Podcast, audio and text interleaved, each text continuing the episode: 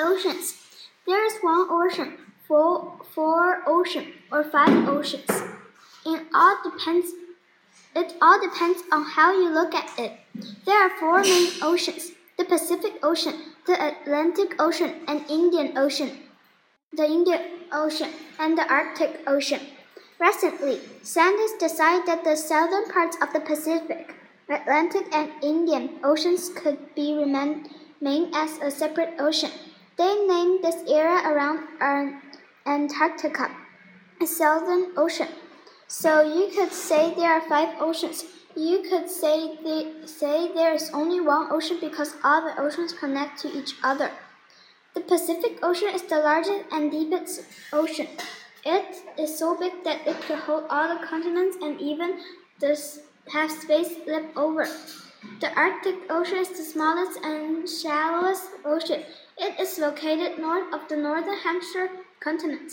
The North Pole is, the North Pole lies near its center. The ocean floor. The ocean floor is similar to the rest of the Earth's surface. The ocean has mountains, valleys, and plains just as the land does.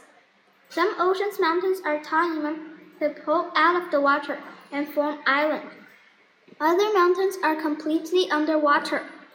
During World War II, while ships hunted enemy submarines, the mid-ocean ridge was discovered. The mid-ocean ridge is a long ridge of mountain found in the middle of most of most the ocean floor.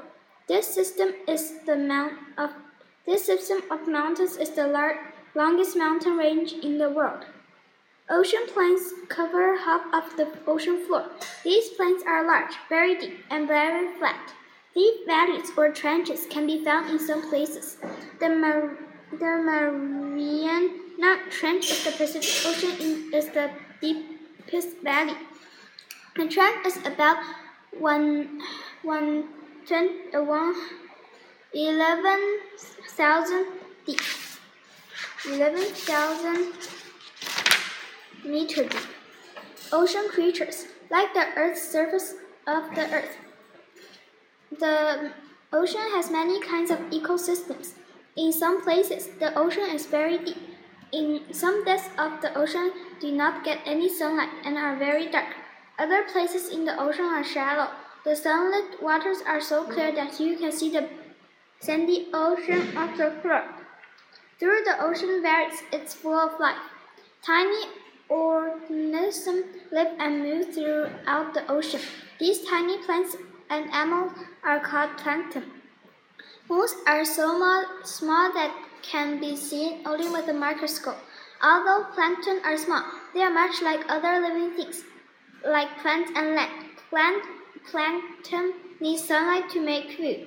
This is why the plant plankton lives closer to the ocean surface. This is part of the ocean gets the sunlight and the plant plankton need. An animal Plankton live in the depths of the ocean. Some of the animal plankton eat plankton. Other animal plankton eat each other, but both animals and plankton are food for many ocean animals. Some of the largest animals is in the ocean, such as several kinds of whales and sharks, eat only plankton. Most of the animals in the ocean live at or near the surface. Many of these animals feed on plankton or other animals that eat plankton. Dolphins, tuna, and sea turtles are some of the animals that live near the surface of the ocean. The ocean becomes gradually darker below the surface. Some of the animals that live in the deeper parts of the ocean are dark, dark colored. This helps them blend in with dark water. Some animals have large eyes that help them see better. Many have large mouths or sharp fangs to help them get food. Octopuses, eels, and oarfish are some of the animals that live in the darker parts of the ocean. In the deepest part of the ocean, there is no light. Some animals that live in these parts can make their own light. They use this light in variety of ways. They may use it to attract food, and some even use it a type of alarm. One type of jellyfish gives, a, gives off a burst of light when it's attacked. The light attracts other fish that want to eat the jellyfish attacked her.